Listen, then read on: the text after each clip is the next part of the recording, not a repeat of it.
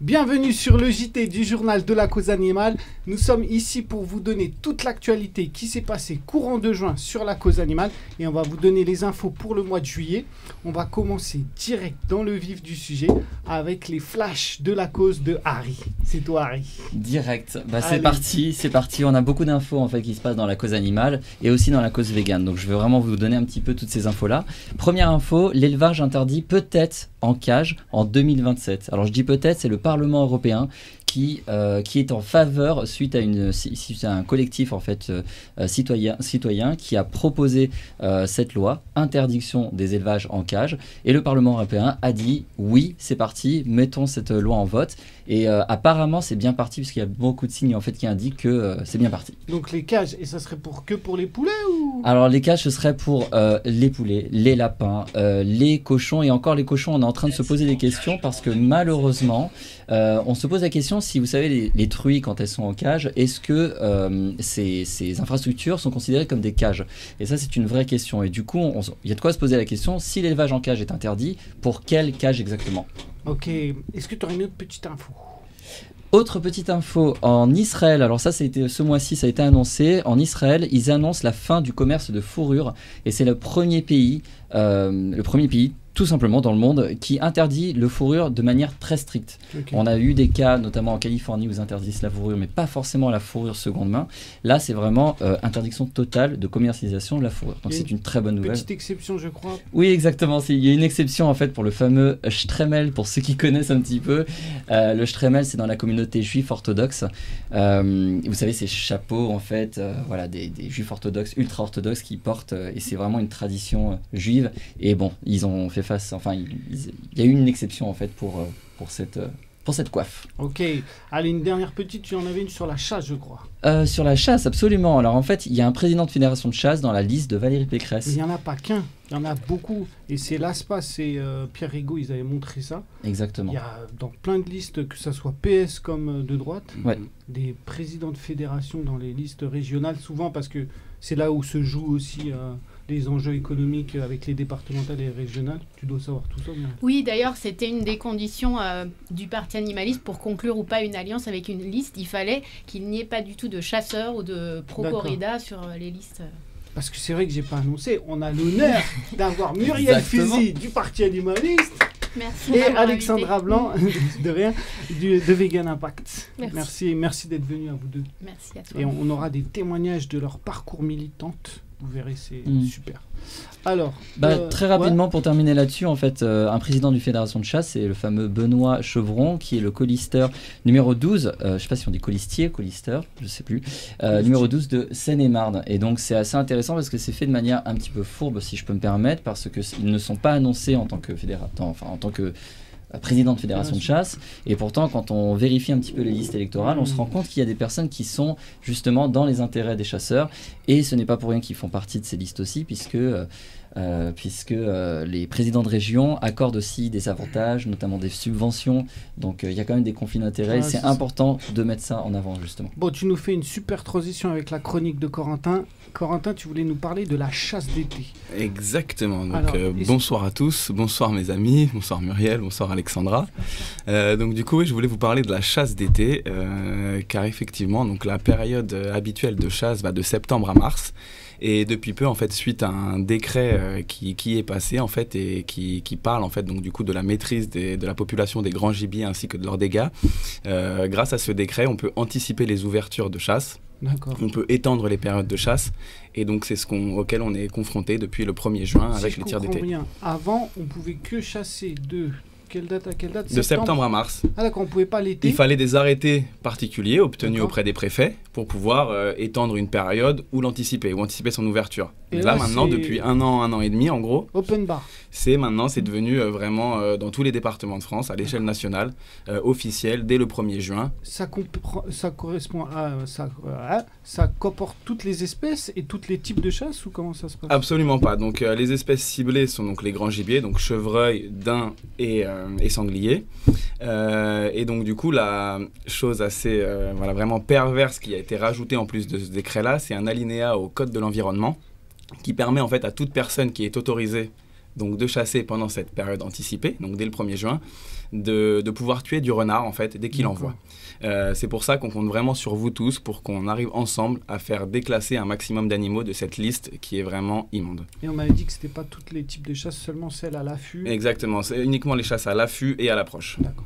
Et ouais. Oui, en fait, on voit là que les chasseurs, ils essayent de, de, de faire, de tout faire pour étendre les périodes de chasse, Mhm. parce qu'il y a une érosion en fait de, de leur euh, population euh, de pratiquants, et donc ils essayent Mhm. par tous les moyens. Donc en fait, pendant 10 mois et demi, maintenant, il y a de la chasse. Mhm. Et euh, ce qui fait que les, nous, quand on veut se promener, ben, on a de moins en moins de périodes dans l'année où on peut se promener sans entendre des balles siffler partout. Et pour les animaux, c'est terrible parce que eux aussi, ils sont perturbés euh, par, euh, par la chasse des mois de plus. En plus, l'été, les animaux sont pas encore sevrés. Mhm. Donc euh, déjà qu'il y a de la présence humaine euh, Mhm. avec plus de promeneurs euh, pendant l'été. Ah. En plus, il y a des balles et, et voilà. Ah, belle- Exactement. Belle, transition, tu voulais nous parler des habitants. Justement, ouais, on voulait parler justement de ceux qui, qui habitent à la campagne, donc des ruraux et des néo-ruraux, euh, parce que donc le monde de la chasse veut se faire passer pour représenter ce monde-là, alors que réellement les habitants de la campagne euh, n'en peuvent plus, euh, en peuvent plus de cette pression exercée tout au long de l'année sur cette faune et sur cette flore, et surtout voilà, on en marre de ne pas pouvoir aller profiter de la nature. On est quand même le seul pays euh, au monde a priori à pouvoir chasser du lundi au dimanche pendant la période de chasse. Euh, quand on, comprend, on prend en compte vraiment toutes les pratiques différentes. Euh, plus de qu- 90 espèces, dont une soixantaine d'oiseaux qui sont quand même sur la liste des voilà de- d'espèces qui sont susceptibles d'être euh, voilà en danger d'extinction ou autre. Donc voilà, c'est vraiment une aberration. Euh, cette pression est vraiment trop forte sur la biodiversité aujourd'hui. Qu'est-ce qu'on peut faire? Alors, qu'est-ce qu'on peut faire? On peut se rapprocher de différents collectifs qui sont très engagés sur le terrain. Euh, on a l'ASPAS, on a AVA, on a les Amis des Bois, Rassemblement Anti-Chasse, etc., etc. On peut les aider dans leur campagne. Euh, donc voilà, en signant leurs pétitions, euh, en étant à leur côté. Et surtout, ce qu'il faut, c'est faire pression auprès des décisionnaires. Donc voilà, je vous demande de contacter vos préfets, vos maires, vos élus. Pour en finir avec tout ça, il faut écourter ces, ces périodes complémentaires, il faut arrêter cette pression permanente toute l'année sur cette biodiversité et euh, voilà, surtout en finir avec ce classement des animaux qui sont nuisibles. Je te vois énervé, Corentin, mais t'as mis un truc positif à nous donner quand même. Bien sûr, c'est quelque chose qui me touche, euh, qui me touche profondément, tu le sais. hein. En plus, Ouais. on parlait juste avant justement de Seine-et-Marne et donc du coup, on a un élu euh, voilà, pro-chasse euh, voilà, dans, cette, dans ce département. Donc ça va pas encore faciliter nos affaires ni celles de tous ces individus. Et donc oui, je voulais finir avec une note positive donc, euh, pour vous dire qu'il y a des collectifs qui se battent pour racheter d'anciens parcs de chasse et de montrer qu'on peut aller vers une transition avec des pratiques qui sont non létales pour réguler les espèces et donc qui pourront être de magnifiques exemples duplicables par la suite. Et là, t'étais dans le Vercors, c'est ça? J'étais dans le Vercors, exactement. Ah, Ok. Voilà, et donc c'était vraiment magnifique. Et donc il faut vraiment donner de la force à, à tous ces collectifs et à ces projets-là.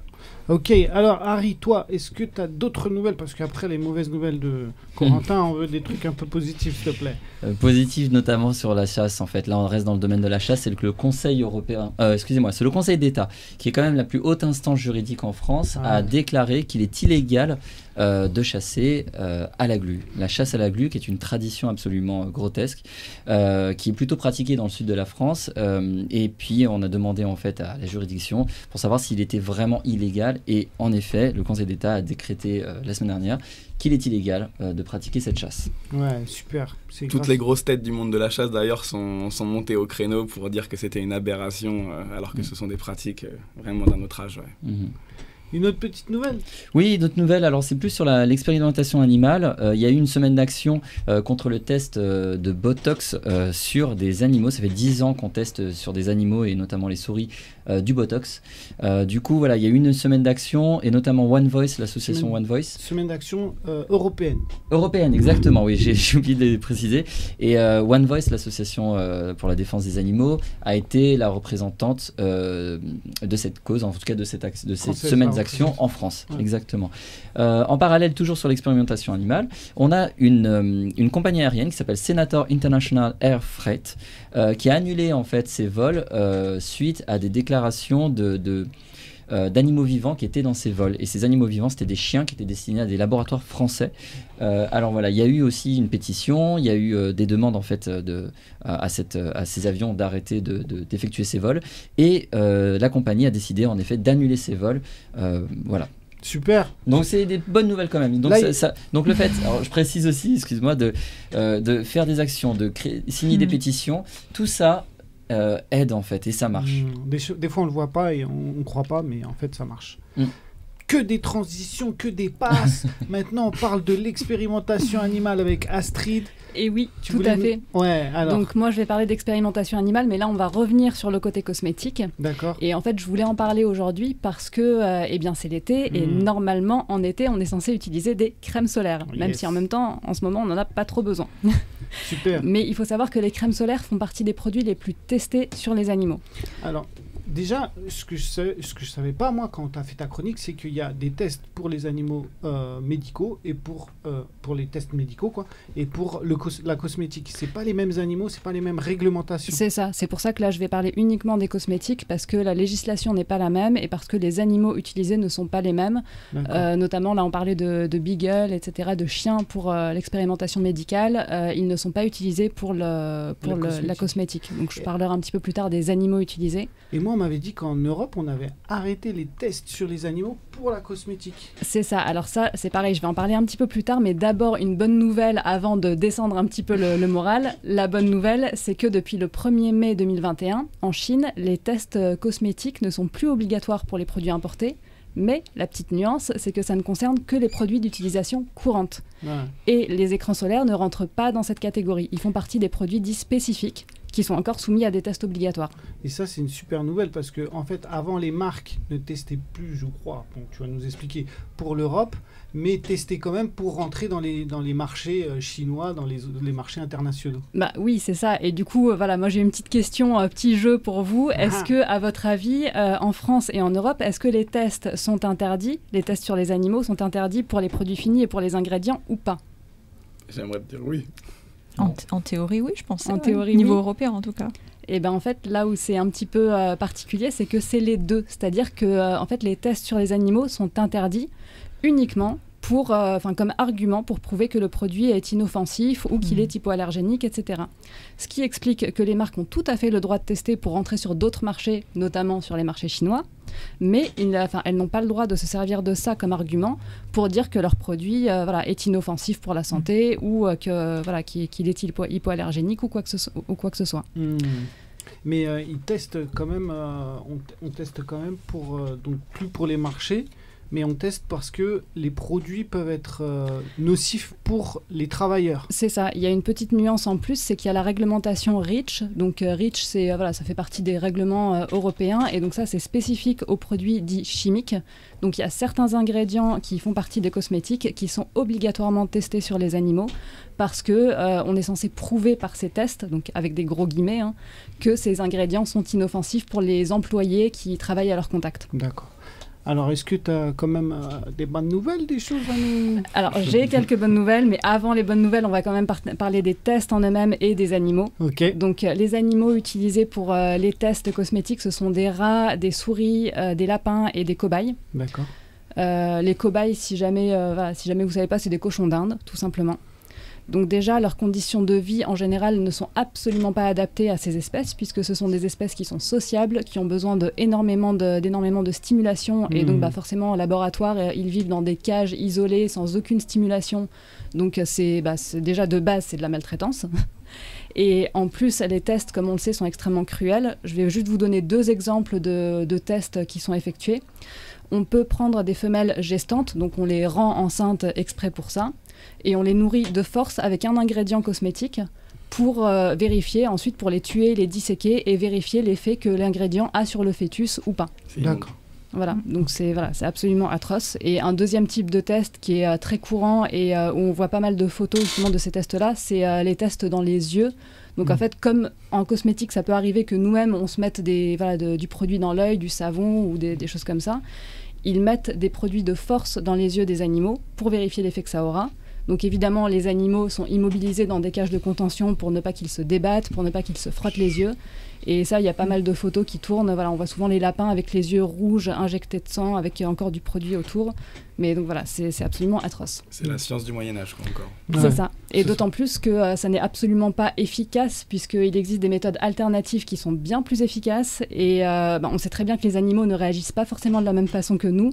Euh, par exemple, on a le chocolat qui peut être extrêmement toxique pour des animaux et qui pour nous ne l'est pas, et vice-versa, il peut y avoir cer- certains ingrédients qui, euh, voilà, qui ne sont pas toxiques pour les animaux et qui peuvent l'être pour pour nous. Donc c'est une aberration qu'on en soit encore là à tester sur des animaux aujourd'hui, mais malheureusement c'est toujours le cas. Est-ce qu'il existe des alternatives? Et oui, heureusement. voilà, aujourd'hui on vous apporte aussi des solutions Yes. au journal de la cause animale. Et donc euh, bah là je vais vous parler du- de la boutique Vegani. Qui, est une boutique 100% vegan et 100% cruelty free, donc c'est-à-dire rien n'est testé sur les animaux.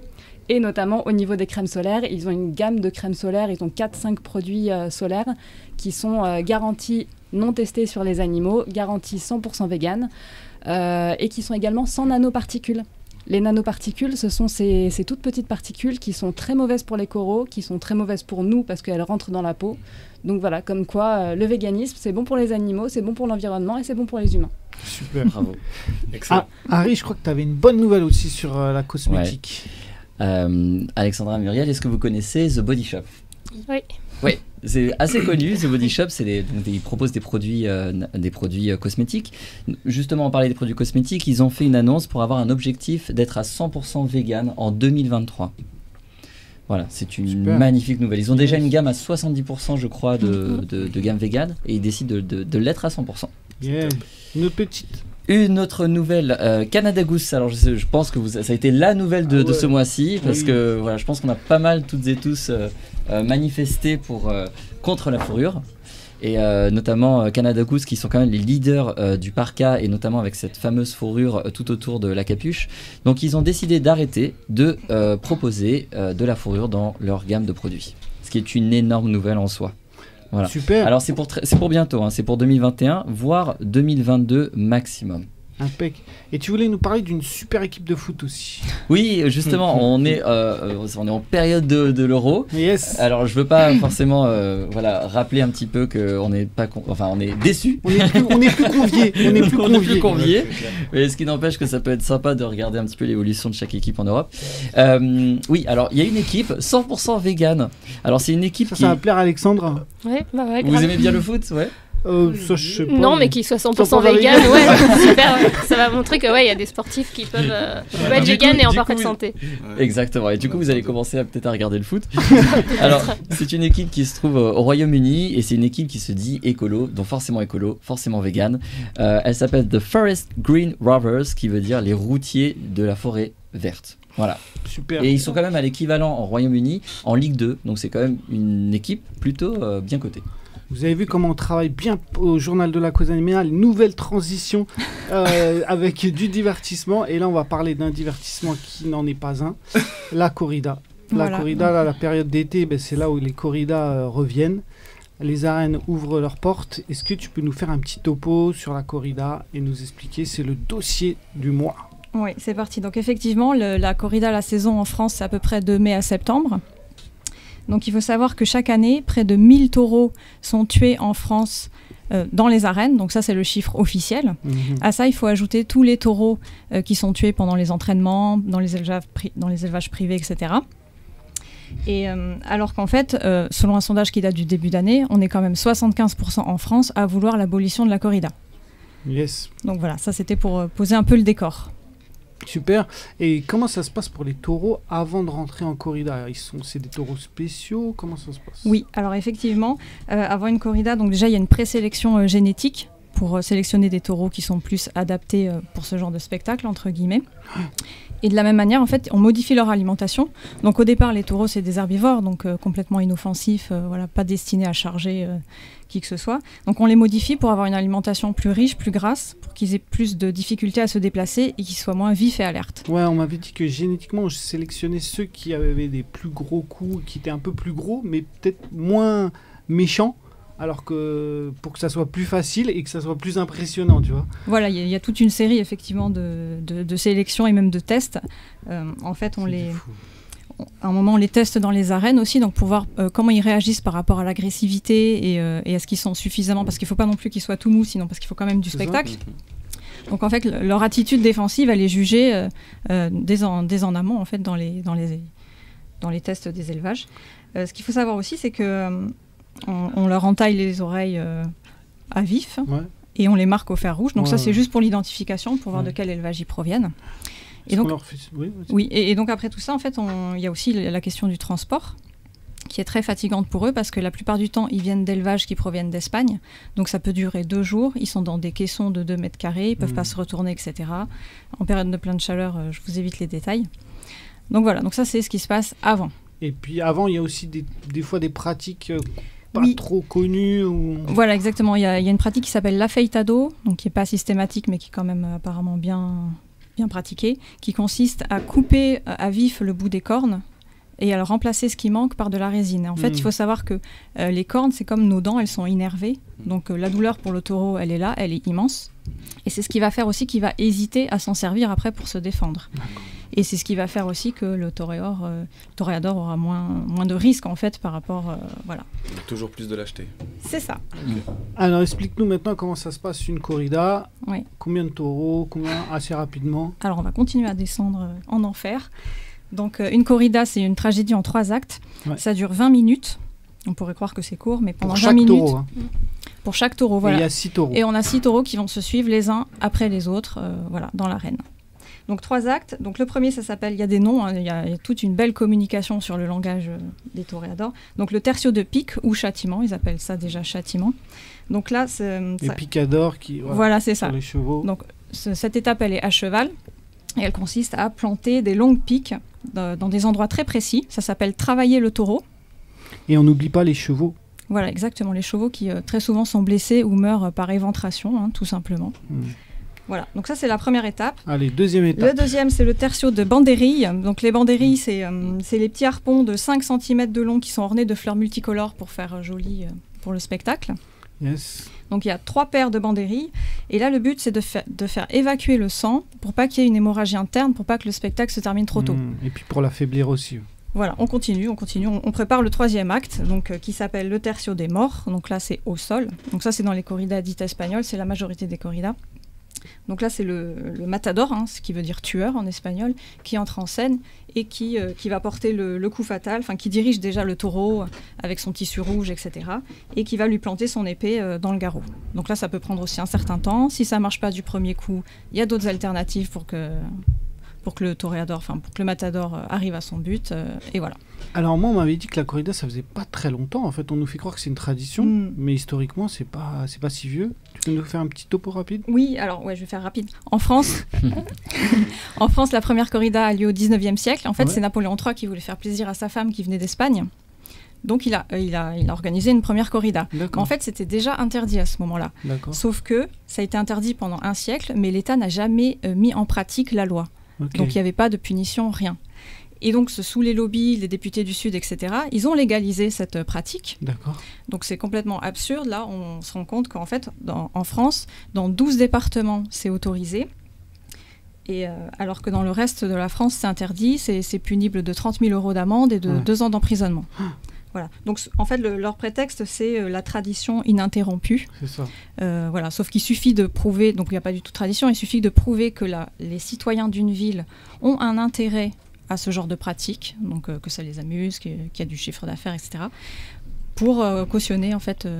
Et euh, ça, ça a même été déclassé de patrimoine de, de l'humanité. Oui, ils ont, ils, ont, ils ont essayé, oui, de. Ouais, Oui, c'était au patrimoine culturel et matériel Ouais. Voilà, de la ça. France. Et en fait, il y a une action en justice qui a été en- engagée par le CRAC Europe. euh, Et droits des animaux. Oui, oui, j'allais dire. Ah, ok. J'étais en train de le dire.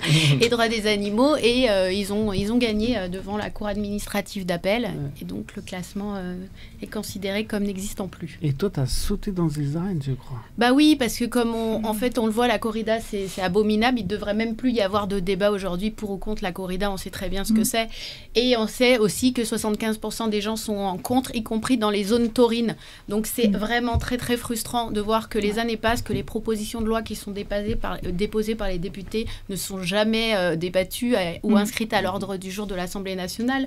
Même pour la PPL animaux, la corrida est considérée comme n'étant pas vraiment dans le sujet. Donc on l'a on l'a expulsée. Même dans le référendum, parce que Oui, Mm. Donc, euh, et Mm. puis euh, on pourrait également imaginer des référendums justement dans les, dans les villes taurines, puisque les gens, même là-bas, là, en, en majorité, ils sont contre. Mais non, il n'y a rien qui se passe. Donc il y a vraiment un, un déni de démocratie qui est insupportable pour les gens comme nous qui avons une, une empathie euh, pour les animaux et qui, euh, qui avons du mal à supporter qu'on puisse se délecter de, de leur souffrance. Donc tout ça, ça crée euh, de la frustration. Et dans une démocratie, quand euh, il y a une panne comme celle-là, ben, il y a des gens qui vont avoir envie de, de, de se lancer un peu dans la désobéissance civile parce que c'est tellement frustrant. Hmm. Et c'est dans ce cadre que euh, en 2011, il y a une action, euh, l'action de Rodilan, qui a été organisée par la Fondation Brigitte Bardot, Animaux en péril, Droits des animaux, le Crack Europe. Et en fait, il y a une centaine de militants qui sont descendus euh, dans le sud, dans une ville, un village qui est à côté de Nîmes. Et euh, en fait, on avait constitué deux groupes. Le premier était dans les gradins, était censé faire diversion et agiter des banderoles pour permettre au, au deuxième groupe, dont je faisais partie, de sauter dans l'arène. Donc, on a réussi à sauter dans l'arène, on a couru, on, s'est, on a formé une chaîne humaine. Et, euh, et on s'est attaché avec, euh, avec des chaînes. Et là, on était hyper contents parce qu'on ne pensait pas arriver aussi loin et on voulait à tout prix empêcher euh, le massacre des, des taureaux. hein. C'était ça l'objectif, euh, tenir le plus longtemps possible au centre de l'arène pour que le massacre n'ait pas lieu. Et là, il y a euh, tous les aficionados qui sont descendus des gradins pour nous lyncher. Et pendant 35 minutes, on s'est fait taper dessus. sous les yeux euh, du maire de Nîmes, sous les yeux euh, du maire de Rodilan, sous les yeux de la police municipale. Et puis on a été sortis. Ça s'est terminé avec euh, un procès où 18 aficionados été, euh, sont passés devant le tribunal correctionnel. Il y a eu deux condamnations à de la prison ferme. Une personne a eu six mois de prison ferme, une autre deux mois prison ferme. Après, c'était des peines de prison avec sursis. Le maire de Rodilan a eu 1500 euros euh, d'amende et le jeune homme qui m'avait traîné par terre a eu euh, 600 euros d'amende aussi. Enfin, le, le- quand on avait des preuves en images, de toute façon, euh, c'était un peu Je incontestable. crois qu'il y a un reportage bientôt qui sort sur cette question. Oui, c'est Aurélien. Ouais, euh, Aurélien. qui, euh, qui a décidé, comme c'est le dixième anniversaire de, de cette action qui a eu lieu le 8 octobre 2011, de, il a donc décidé de, de retrouver les personnes qui avaient participé et il en a retrouvé quelques-unes et il y en a qui voulaient pas témoigner, mais il a quand même réussi à, à avoir des témoignages, donc il va sortir une vidéo souvenir en octobre et, et voilà. Bon, Et- ouais, du coup, quelle est l'actualité maintenant au niveau corrida Ah dans ben, cette ville c'est, c'est- pour moi, euh, c'est toujours, à ma connaissance, euh, c'est toujours le statu quo. Enfin, il y a eu d'autres actions. D'ailleurs, euh, toi aussi, Alexandra, tu as été dans les arènes. T'as sauté Ouais, aussi. ouais, moi aussi, j'ai. Oui. Enfin, je faisais beaucoup d'actions euh, contre la corrida. On a Mm. aussi essayé de sauter pour Oui. toujours euh, essayer de- d'empêcher une corrida. C'était plus symbolique. Et pareil, en fait, on s'est fait euh, attraper direct par les aficionados qui nous ont, euh, enfin, nous avaient vraiment frappé parce que euh, ce jour-là, Euh, on a été sortis assez rapidement. En fait, la technique, c'était, on avait prévu de mettre des, des petits morceaux de verre en fait dans, dans l'arène parce que les euh, ceux qui euh, ceux qui tuent les taureaux, en fait, ils sont en petits chaussons. Donc, on s'était dit s'il y a des morceaux de verre, bah, ils vont pas réussir à ils vont devoir annuler parce qu'ils vont pas se blesser. Mais bah non, bah, ils, ont, ils nous ont attrapés assez vite. Euh, et puis ils ont ramassé les petits morceaux de verre et ils ont quand même été tués des, des taureaux. Et en fait, ce jour-là, c'était même des, des veaux. En fait, c'était une noviada. Parce qu'il y a Mm. beaucoup de corridas. Hmm. Mais il y a aussi des noviadas qui essaient toutes les semaines en fait en France. Et c'est là, c'est des taureaux, on les entend hurler, ils appellent leur mère. Enfin, c'est vraiment horrible. C'est euh, C'est c'est incompréhensible. pour les débutants avec des jeunes taureaux. non, en fait. c'est même c'est même pas des débutants, c'est des bah, peut-être des personnes euh, De qui 18 ans. euh, Ouais, voilà, mais même c'était quand même des personnes euh, adultes hein, qui faisaient ça. Il y a un public hein, qui était, ils acclamaient, et Ouais. en fait, Muriel aussi a dû subir ça. En fait, les, les personnes dans les Mhm. gradins, même quand on se faisait taper, ils sont là, ouais, ouais. Et en fait, ils adorent ça, la violence. C'est Ouais. ça le problème, c'est ils adorent. Et ça, c'était avant Vegan Impact. Oui, ça c'était avant Vegan Impact. oui. Tu vois, Même. vous allez nous faire vos petites histoires chacune et chacun. On finit avec la corrida. Oui, Est-ce qu'il y a des actions bientôt? Oui, oui, oui. Alors justement, euh, samedi prochain, le 10 juillet, il y a One Voice qui pour la première fois lance une, euh, une opération euh, nationale anti-corrida en France, donc dans 12 villes. Donc Ouais. on va vous mettre les noms des villes euh, en commentaire. Donc ça c'est très important. Euh, le 25 juillet à Beaucaire par le CRAC Europe. Une autre action le 14 août à Béziers par Colbac Anti-Corrida. Et Hmm. une autre le 18 Colbac. septembre à Nîmes. Super.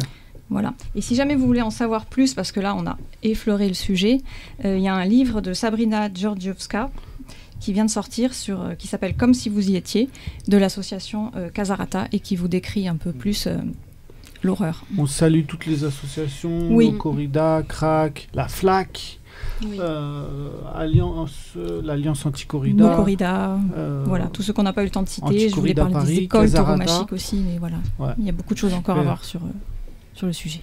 Alors, qui de vous deux peut nous faire un petit parcours de son côté militant? Vas-y, tu avais commencé, Alexandra.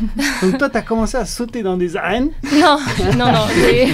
j'ai- commencé à militer, je suis devenue végane, j'ai tout de suite voulu agir. J'avais rejoint euh, la marche pour la fermeture des abattoirs. C'est la première fois que je faisais une manif de ma vie. combien de temps? Euh, je sais pas, il y a 8-9 ans. je 8 dirais.9 ans Ok.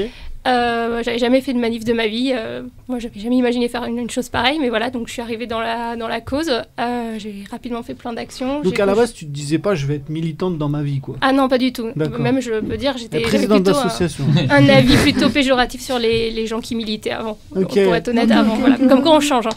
Et euh, rapidement, j'ai rejoint le collectif de 69 Live France. Euh, ensuite, j'ai eu. Qui euh, était un peu en création. Il était créé quand je suis arrivée. ouais, ouais. Il, était, il était créé, on commençait à se faire connaître. Il faut savoir, comme il y a 8 ans, 9 ans, euh, il y avait beaucoup moins d'associations, il y avait beaucoup moins d'actions pour les animaux. Euh, là, on a énormément évolué, mais il y a, enfin, il y a, il y a 8 ans, oui, non, c'était pas du tout le cas. Donc, euh, donc j'ai rejoint le collectif de 69 Live France. Après, je, je l'ai dirigé, entre guillemets. Euh, voilà, on a fait pas mal d'actions. Euh, et ensuite, euh, pendant ce temps-là, justement, parce qu'on était collectif et pas association, je me suis permise de faire pas mal d'actions en tant qu'activiste, donc la lutte anti-corrida, des choses contre la chasse, etc. Et puis après, j'ai voulu aller un petit peu plus loin parce que je me suis rendu compte que malheureusement, beaucoup de personnes n'étaient pas sensibles à la cause animale. Et je me suis dit, les gens, pour qu'ils deviennent véganes, en fait, même si pour moi c'est évident que c'est pour les animaux, euh, il y en a, c'est, ils le sont pour l'environnement ou pour leur propre santé. Moi, je me suis dit, bon, bah tant mieux, en fait, qu'on va axer là-dessus, en fait, comme on a les arguments, justement, pour... Avec nous. Voilà, ils sont avec nous, parce que personnellement, même si euh, voilà, il n'y avait pas tout ça, je le serais quand même. Et euh, du coup, pardon, du coup, euh, je me suis dit, moi, je vais créer une autre association, parce que le collectif 269 Life France, il y a une, il y a une charte un peu, parce que c'est dans tous les pays. Donc je me suis dit, bon, bah, je vais... sur- surtout sur les animaux, pas trop sur l'environnement. Voilà, et je voulais en parler. Du coup, j'ai délégué le 269 Life France, qui existe toujours. Donc, Puis il y avait des histoires aussi un peu en interne. Mais Voilà, il y avait quelques histoires, mais Avec voilà. 269 Libération Animale, mais bon, laisse, on va laisser tout ça Ouais, de côté. on laisse, euh, Ouais. c'est pas. Mais voilà, le vrai but, j'avais prévu dans tous les cas de, de changer et d'essayer de faire euh, autrement, de. Militer autrement. Donc 269 Life France existe toujours, ils font toujours des actions, donc je soutiens à, à fond, enfin comme toutes les On assos. les et, on les soutient. ouais. et euh, du coup, oui, j'ai lancé Vegan Impact euh, en accent sur euh, les animaux et en faisant sur la santé, l'environnement, montrer qu'on pouvait être euh, vegan pour d'autres raisons que les animaux, pour ceux qui n'en ont strictement rien à faire des animaux. Et Super. euh, à savoir que quand même les personnes qui sont véganes pour l'environnement et- ou même pour leur santé, bah, ils sont beaucoup plus sensibles après à la cause animale. Bien sûr, c'est y en un a, premier pas des fois. par exemple, ils sont, enfin, quand je dis vegan pour leur santé, c'est plus être végétalien, mais après ils vont se dire, Ah, bah, peut-être je vais pas apporter de la fourrure. J'ai même une copine qui allait dans les corridas et qui ensuite a, elle a vu que pour la santé, elle pouvait être végétalienne et en bonne santé. Bah, voilà, elle, a eu, elle Ça était arrive sensible. même que ça devienne des militantes ou des militants encore plus impliqués parce qu'ils ont un peu honte d'avoir commencé pour la santé ou par l'environnement et après ils deviennent. euh, Ouais, ouais, c'est vrai, il y, a des il y a beaucoup de militants hein, qui sont pour l'environnement et qui nous rejoignent et après ils sont, oui c'est vrai qu'ils sont, bah, ça devient des vrais activistes Ouais, et ça. ils se rendent compte en fait de tout le mal qu'on fait aux animaux et voilà ils veulent pas, ils veulent pas contribuer, ils veulent lutter. Muriel, ton petit parcours, comment t'as commencé Toi euh, aussi, ça fait très longtemps. Oh bah moi ça fait depuis euh, 2010 et euh, en fait moi depuis que j'étais enfant j'étais euh, toujours un peu révoltée par la façon dont on traitait les animaux. Je trouvais que c'était injuste déjà à la base. Et puis un soir euh, j'avais 30 ans donc le temps a passé entre enfant et 30 ans et en fait euh, j'étais en train de surfer sur internet et euh, je, suis, co- je suis tombée sur des sites euh, fourrure torture euh, stop vivisection euh, d'Olivier Ouais. et je me suis dit On non mais là c'est vraiment trop horrible, il faut que je fasse quelque chose. Et je suis allée dans la rubrique contact et j'ai proposé de devenir bénévole. Et Olivier m'a très très vite con- recontacté et il m'a expliqué beaucoup de choses. Enfin il a heureusement qu'il m'a répondu Bien aussi sûr, vite. hein. C'est un vrai ancien, ouais. Ça Ouais. fait- Et euh, donc j'ai commencé avec euh, ces trois associations Est-ce qu'il en a Il a fou- euh, fourrure torture, stop vivisection et manger végétarien. ouais, qui faisait des pique-niques. Oui. Et c'était il y a 20 ans, quoi. Et donc, on, on tenait des stands Ouais. régulièrement. Et donc, j'ai commencé à, à rencontrer d'autres militants. Et, et au final, j'étais tellement motivée que je suis devenue bénévole un peu dans toutes les associations. Et je me suis particulièrement investie contre la corrida. Et je suis devenue euh, déléguée Île-de-France euh, du Crack Europe. Et puis après, j'ai eu une, euh, une petite période en 2014-2015 où euh, j'ai pris un peu de recul pour des raisons personnelles, parce que j'ai eu un enfant. Et euh, donc, j'avais euh, d'autres euh, priorités. Mais j'ai continué à faire des choses, c'est-à-dire que j'écrivais des tribunes pour le plus du Nouvel Ops. Hmm. J'ai plaidé devant le jury de déontologie publicitaire contre une publicité pour la fourrure qui était parue dans Vogue.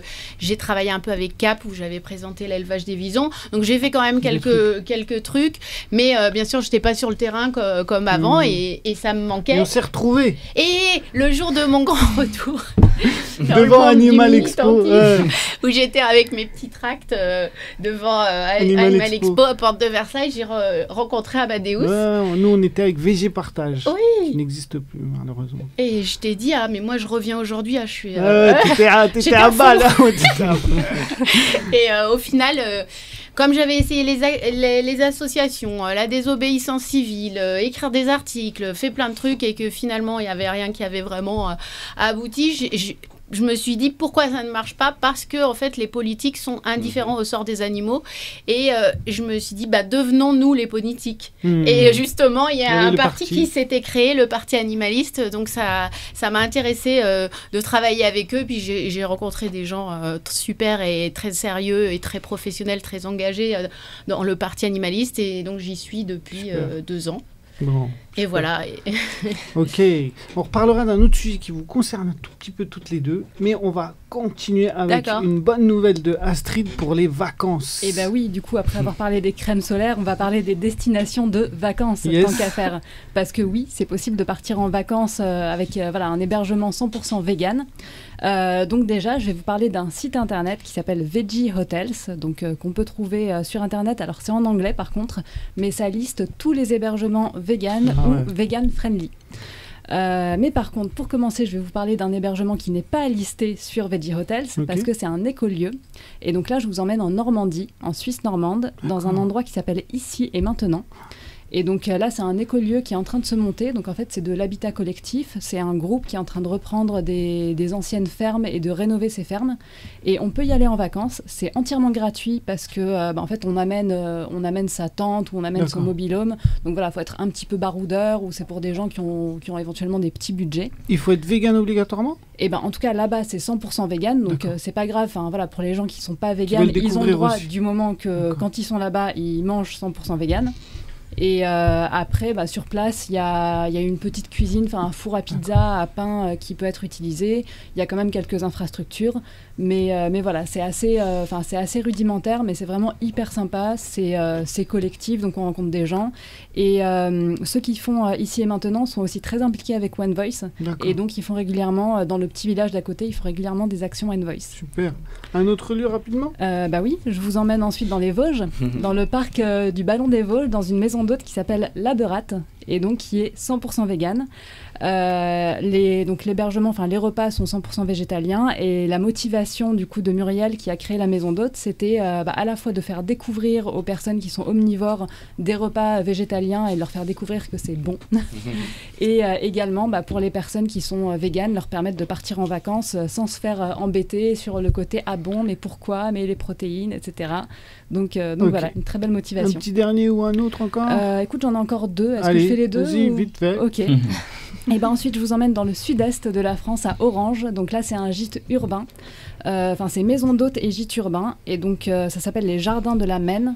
Et Thierry a eu les mêmes motivations que Muriel dans les Vosges, du coup, quand il s'est lancé. Ça a été de, de faire découvrir la cuisine végétalienne et de permettre aux véganes d'avoir un endroit de vacances euh, safe, on va dire. Et donc, voilà. Il y a, en plus, il y a des, des promotions sur, sur le gîte en ce moment, jusqu'à moins 30%.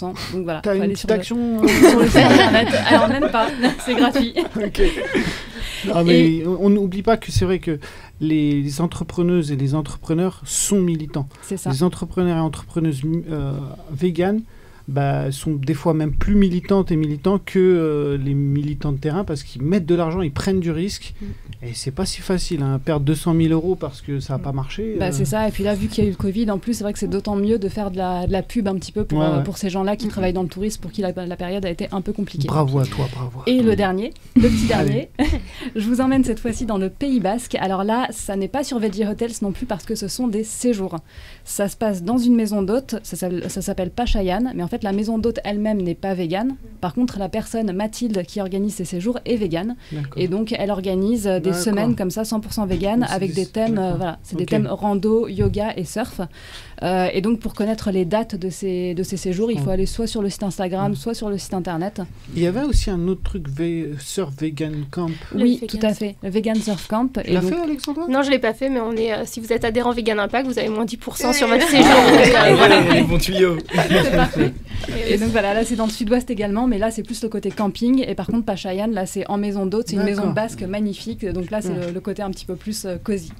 MJ, toi, on aime bien que tu nous plombes l'ambiance. Allez, moi je suis là pour ça. Est-ce que tu peux nous parler des cantons? Parce qu'on a parlé la semaine dernière. Le mois dernier, on a parlé Ouais, des poussins mâles qui, de- dans l'industrie du l'œuf, de l'œuf euh, qui sont broyés, vivants ou asphyxiés. Et il faut savoir effectivement que euh, dans l'industrie du foie gras, ce sont les canetons femelles. Hmm. Alors juste pour rappel, on ne parle pas des oies, parce que les oies sont gavées aussi, mais mâles et femelles indifféremment, euh, ils ont tous le même store. Parce qu'il y a deux types de foie gras. Il y a Oui. foie gras de canard et foie gras d'oie. Voilà, et oie, ça peut être mâle ou femelle. D'accord. Alors que là, ça- canard, voilà, pour avoir l'appellation d'origine euh, contrôlée, alors c'est un autre terme, mais il faut que ce soit un foie mâle. Hmm. Voilà, donc euh, comment ça se passe? Eh bien, donc chaque année en France, il y a 46 millions de canetons qui sont euh, élevés juste pour le foie gras. Ils naissent dans un couloir, ils sont placés dans des armoires à incubation. 214, là, en, à la, en Oui. vidéo.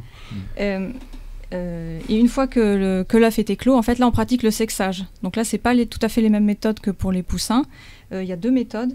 Il y a l'autosexage. Donc il y a certaines souches obtenues par sélection génétique qui font apparaître en fait un- une tache noire sur la tête des poussins mâles. D'accord, donc génétiquement, ils ont créé Voilà. que sur les mâles, il y a une tache noire, donc comme ça, on les identifie et on les, Et voilà. on les broie ou on les gaze. C'est ça. Et la deuxième méthode de sexage, c'est le retournement du cloaque. Donc euh, le cloaque, pour faire simple, c'est un trou à l'arrière de, de l'animal qui sert en gros à tout, à pondre des œufs, à faire la reproduction, Oh. à, euh, voilà, etc. Donc ça, c'est la deuxième méthode. Et donc chaque année en France, il y a 16 millions de canetons femelles qui sont tués, du coup, puisque euh, pas utilisés. Alors oui, j'ai pas dit, elles sont pas utilisées pour le foie gras parce que leur foie oui. est plus petit Hmm. et il est beaucoup plus innervé. Donc il y a trop de nerfs, donc ce serait pas rentable et ce serait pas présentable. D'accord, c'est juste pour ça. Voilà. Donc après, les techniques euh, ben, d'abattage, c'est les mêmes que pour les, euh, que pour les poussins mâles. Euh, donc c'est le, le broyage et le gazage par dioxyde de carbone. Donc voilà, la vidéo que vous avez vue, je pense c'était sur, euh, sur le broyage. Des fois, les machines ne tuent pas directement. Les, donc ils, ils arrivent à être encore vivants des fois après. voilà. Et alors, vous, Vegan Impact, vous avez toute une campagne sur ça. Ouais, alors on fait une campagne justement sur le, contre le broyage et le gazage des poussins et des canetons, parce qu'on entend beaucoup parler Ouais. des poussins. Euh, Il y a eu un engagement, enfin vous en avez déjà parlé, mais il y a un engagement du gouvernement euh, qui a été pris depuis 2019 qui doit mettre fin au broyage des poussins mâles euh, d'ici la fin de l'année. Euh, clairement, ça va pas arriver parce que Mm. les industriels ne, ne veulent pas, en fait, tout simplement, alors qu'il y a des méthodes alternatives qui existent, qui sont fiables. Euh, Il y avait même une méthode, euh, je fais vite fait, mais sur une méthode qui était offerte gratuitement, c'est la méthode Select, qui était la plus éthique pour les poussins. Euh, mais en fait, ça coûtait quelques centimes plus cher. Donc, euh, en fait, les industriels n'ont pas voulu, alors qu'elle était mise clairement euh, gratuitement au couvoir, mis à disposition gratuitement par les couvoirs. Mais en fait, là, c'était les, ceux qui distribuent les œufs, les marques, qui n'ont pas voulu en fait de vendre leur, leur boîte d'œufs quelques centimes de Mm. plus, alors que je suis sûre que le, le consommateur serait OK pour payer une boîte, allez, 2 centimes de plus. Franchement, je pense que si on, on informe, bon, voilà.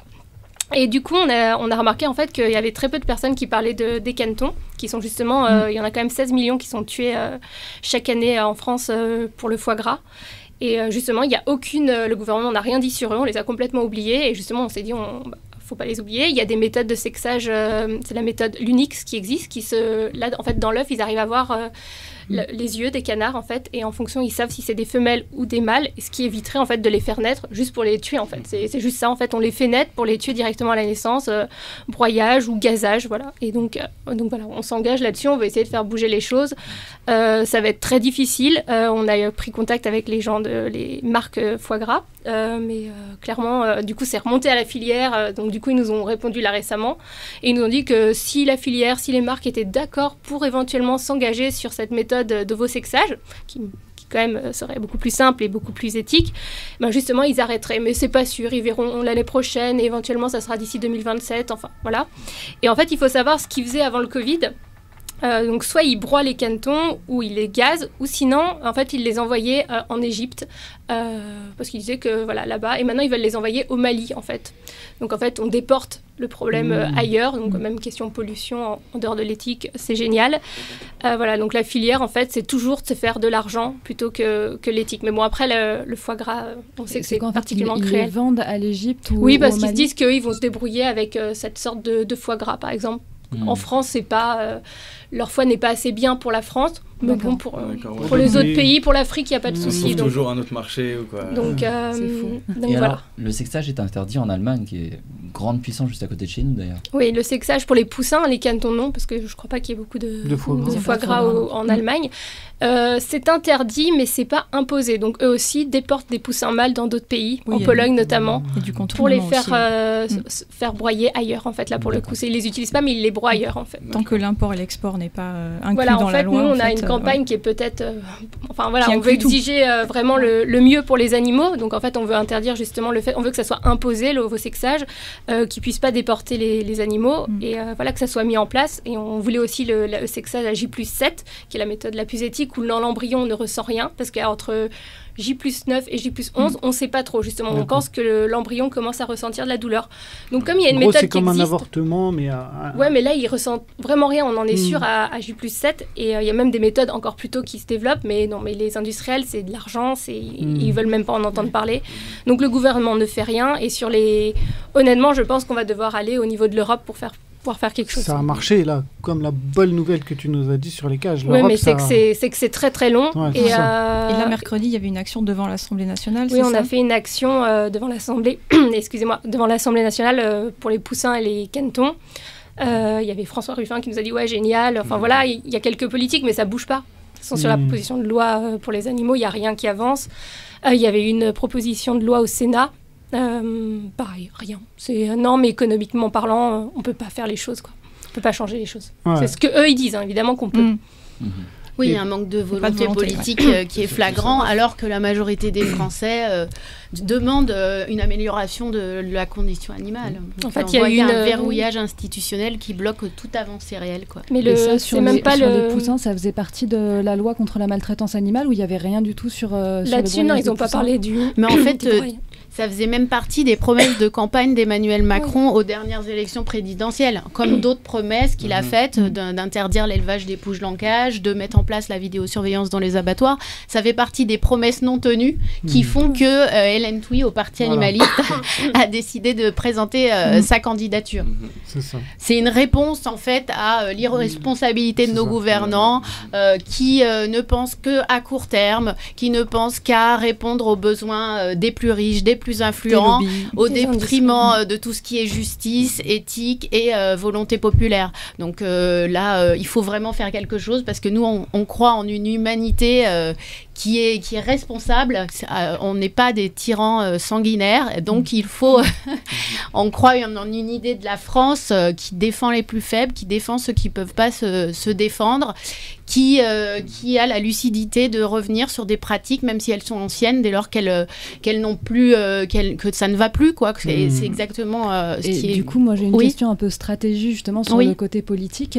Donc là, bah, Hélène Touy est candidate.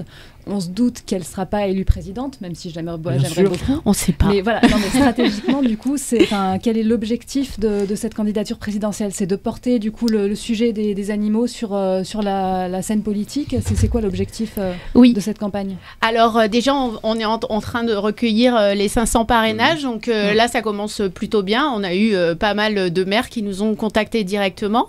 Euh, effectivement, l'objectif, c'est de faire euh, de la cause animale un thème majeur de la campagne, qui soit euh, considéré comme euh, tous les autres thèmes importants. Et puis, euh, oui, de mettre la lumière. Enfin, de toute façon, ça, c'est l'objectif de base du Parti animaliste, de faire rentrer la question animale dans, la question, dans, euh, dans les questions politiques. Et là, on veut le- le- le- la faire rentrer dans, la- dans le, le débat des présidentielles.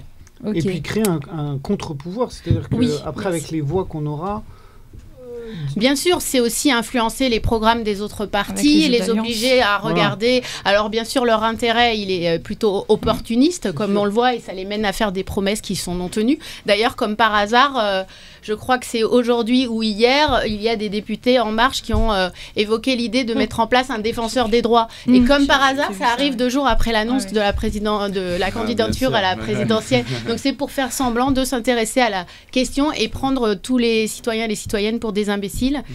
alors qu'on sait très bien qu'une fois au pouvoir, de toute façon, ils y sont au pouvoir là. Donc si ça, s'ils veulent faire quelque chose pour les animaux, qu'ils le fassent maintenant. Ou s'ils avaient voulu. Euh. Et qu'ils l'auraient fait avant. Donc bien sûr, ça c'est quelque chose encore pour, pour faire croire, mais ils ne feront rien. Et si on veut que quelqu'un fasse quelque chose, ce sera euh, quelqu'un du parti animaliste. du coup, une question par rapport à ça. Là, du coup, la candidature d'Hélène Touy, est-ce que, à ton avis, ça va faire avancer le fait que euh, la loi contre la maltraitance n'a toujours pas été débattue au Sénat?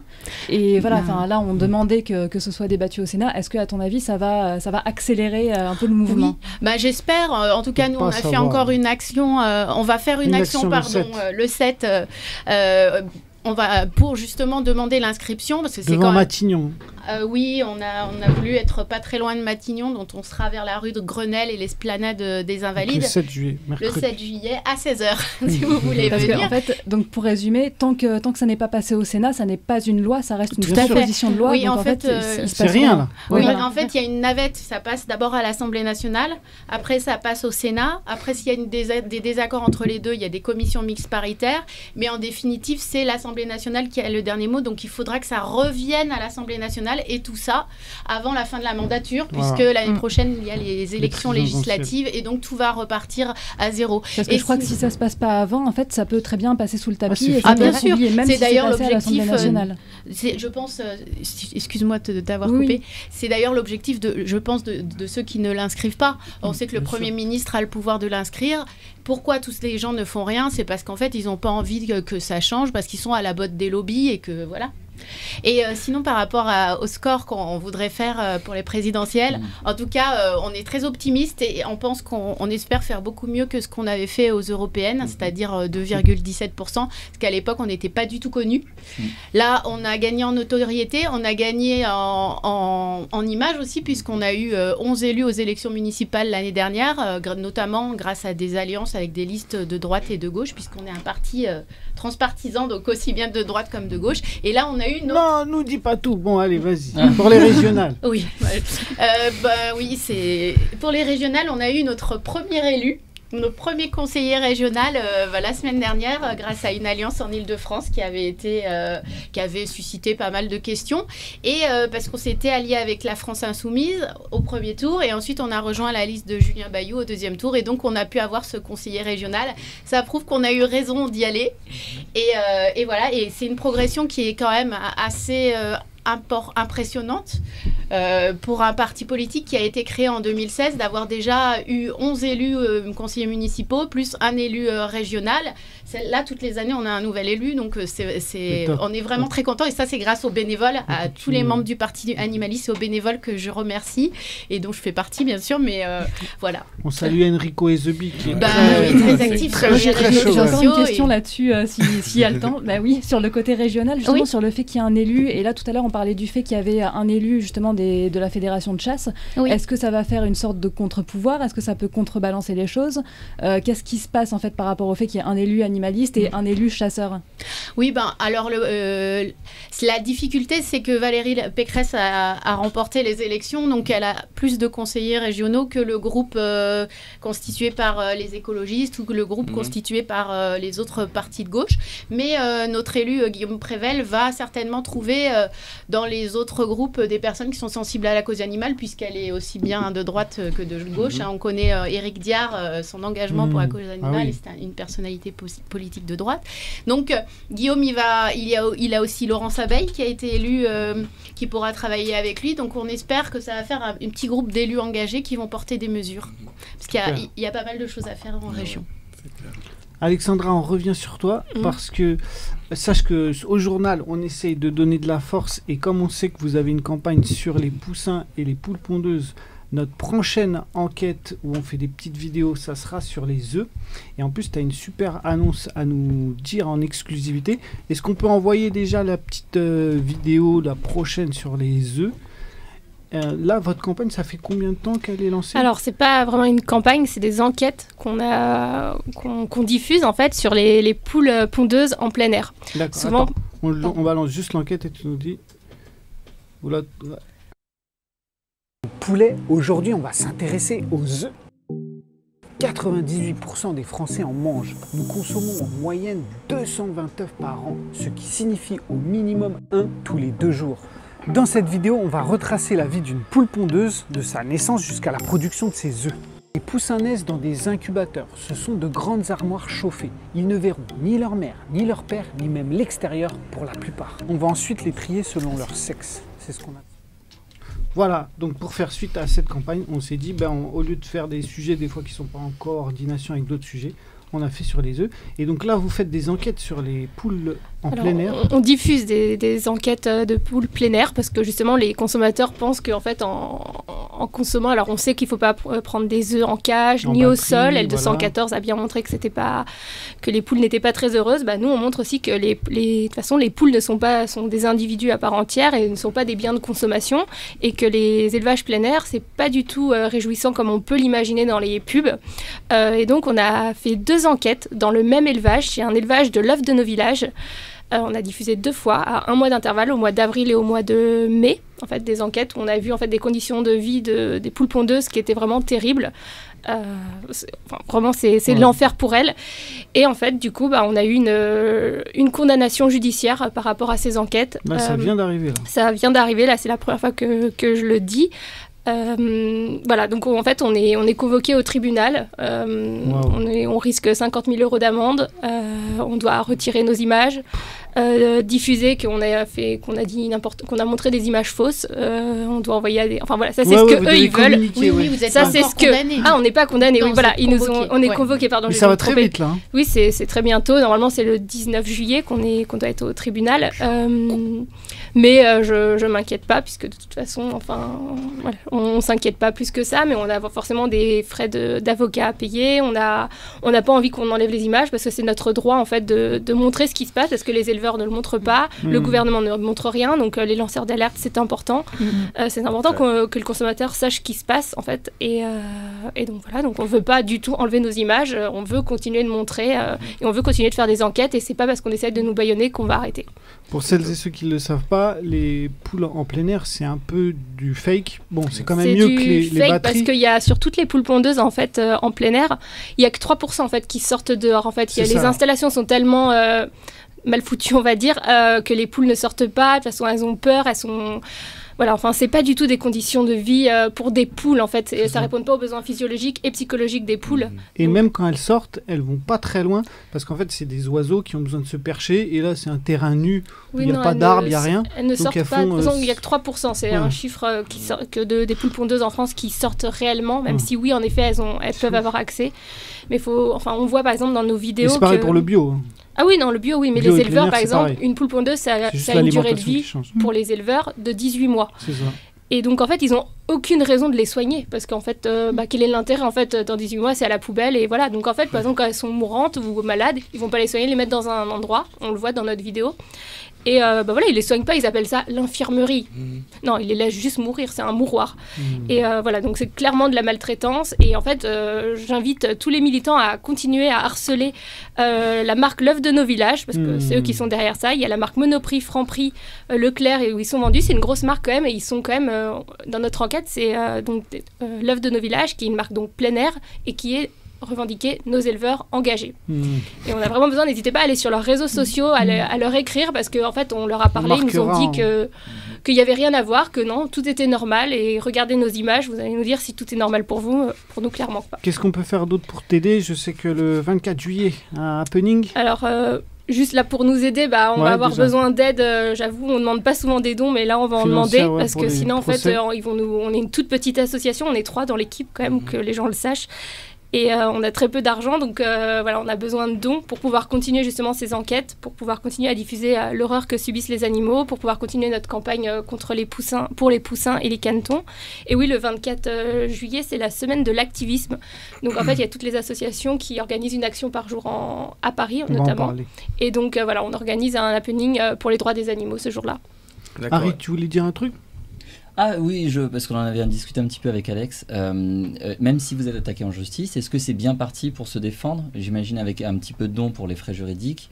Euh, comment, tu, comment tu le sens sur le fait de se défendre face à ces attaques? Alors, je pense que ça va aller puisqu'ils nous accusent directement d'être rentrés dans les élevages. Or, ce n'est pas Vegan Impact qui est rentré dans l'élevage. Ce sont des lanceurs d'alerte qui nous ont donné les images mhm. Mhm. qu'on a diffusées. Donc, là-dessus, non, je ne crains pas. Mais bon, on ne sait jamais avec le magistrat, le mhm. juge, comment ça peut se passer. Et on sait le poids des lobbies, on sait le poids de, la filière, parce que c'est la filière euh, poule pondeuse en fait qui nous attaque. Mm. Donc, euh, L214 va essayer de vous aider un petit peu. Bah, on va demander de l'aide, oui, avec L214. Euh, Brigitte m'a donné des conseils. Enfin, oui, oui, on, se fait, on se fait aider, mais voilà, il faut surtout pas qu'on tombe en fait, parce qu'il y a eu une seule fois une condamnation judiciaire. C'était avec William de DXE. De Red Pill. Red Pill maintenant, pardon, mais c'était à l'époque et du coup, euh, en fait, maintenant la, la filière euh, prend cet exemple pour essayer d'accuser, euh, et montrer, regardez, il y a eu jurisprudence, il y a une fois, il y en a qui sont fait accuser, donc on va encore les accuser. Donc pour pouvoir continuer des enquêtes, continuer à diffuser des images, il faut surtout pas qu'on se fasse condamner. Est-ce que vous avez d'autres infos à nous donner, les amis? Non C'est bon On a fait le tour de la Allez, on va vous donner les événements à venir pour le mois de juillet. Donc le 7 juillet, une manifestation devant Matignon avec euh, le parti animaliste concernant euh, cette proposition de loi. Oui, et toutes les associations sont invitées de toute façon. Ouais, une grosse, euh, c'est une manif unitaire, on va dire. Oui. Le, du 10 au 18, il y a les UELA, donc les universités d'été de la libération animale. C'est une université d'été sur un peu avec de la convergence des luttes intersectionnelle. On vous invite à y aller ou à aller voir le programme si ça vous intéresse. Le 17 juillet, il y a un cube à Toulouse. On salue Toulouse qui se démène comme ils peuvent. Euh, le 18 juillet, il y a le groupe Anti-Captivité qui a fait un rassemblement unitaire à Antibes pour dire stop au Delphinarium. Je pense que tu on, y, est, on y est tous. Ah, Corinne, elle. Euh, une superbe organisation, c'est ouf, c'est fou. Et même le journal y est, euh, cité. le, du 18 au 25, donc il y a la semaine d'action mhm. organisée par DX Paris et puis et puis Silver et tout ça, Paris Lutte euh, Animale. lutte animale. Ah oui, bon, je me permets d'en parler parce que je les connais. Ouais, c'est Paris Lutte Animale exactement. Il y a une, en fait, c'est pour célébrer, enfin en quelque sorte célébrer, c'est l'anniversaire euh, de Ferdinand, le fameux euh, taureau qui s'est échappé de l'abattoir et qui a été abattu par la préfecture, par la police, à Meaux exactement. Donc il y a une action, vous en saurez plus à travers le lien, j'imagine, voilà, de l'événement. Lors de cette semaine, le 19 juillet, il y a une action de, de 269 Life Paris c'est un disrupt. Donc si vous voulez plus d'infos, il faut aller sur leur groupe Facebook parce que c'est pas euh, en public. Euh, le 20, il y a une manif devant un décathlon contre la pêche au vif euh, de Paris Animaux Zoopolis. Et le 24, il y a le, il y a le temps happening. Oui, on fait un happening. Et le 24 juillet aussi une manif contre l'élevage intensif à Nancy. Et alors, nous, on vous retrouve la semaine prochaine avec notre émission. On va sortir une émission, les amis, l'émission du Journal de la cause animale. C'est un débat avec euh, Lamia de Sea Shepherd, Muriel Arnal de One Voice, euh, Sébastien Arsac, et c'est Amandine qui présente, et je serai là-bas. Ça sera sur les avancées dans 5 ans. On peut balancer le petit truc Bonjour à toutes et à tous, bienvenue dans cette nouvelle émission du Journal de la cause animale. Pour ce premier numéro, nous allons parler d'un sujet sympathique, ce sont les avancées. On va se poser une question simple. Dans cinq ans, quelles seront les avancées que nous allons obtenir en tant que mouvement? Alors sur ce plateau, aujourd'hui, j'accueille Lamia SM Lali de Sea Shepherd. Salut. Euh, Muriel Arnal de One Voice, bienvenue. Amadeus qui porte de nombreuses initiatives pour porter le mouvement. Et Sébastien Arsac de L214. Salut Amandine. Muriel, je me tourne vers toi. Est-ce que tu peux nous citer trois donc voilà, ça sera dans une semaine, dimanche prochain, 19h. Comme... plus. Ouais, bah, c'est le but, hein, on fait nos petits teasings. Euh, est-ce que vous avez d'autres trucs à nous dire, les copines? Bah de, si de continuer de militer. voilà, aux militants, de, on a besoin de personnes sur le terrain, de ceux qui veulent pas aller sur le terrain, de signer des pétitions, d'aider toutes les associations, de voter euh, le plus éthiquement possible. Voilà, de continuer. Continuer la lutte, de jamais s'arrêter. On continue, on continue. Ben, merci beaucoup d'être venu. On vous retrouve. Merci à vous. Merci. Ouais, à Merci, tous et à toutes. merci. À toute l'équipe. On peut balancer aussi le- toute l'équipe. On remercie Herman, Federico, Swen d'être venu nous filmer. Vous avez vu les super plans. Willy Houssard, l'homme du son. Mathilde, tous ceux qu'on ne voit Armada pas. pour les locaux. Armada pour les locaux, bien entendu. Et on vous retrouve dans un mois. Surprise pour les futurs invités. Et voilà. À bientôt, les amis. tambour. Ciao, ciao. Ciao. Salut.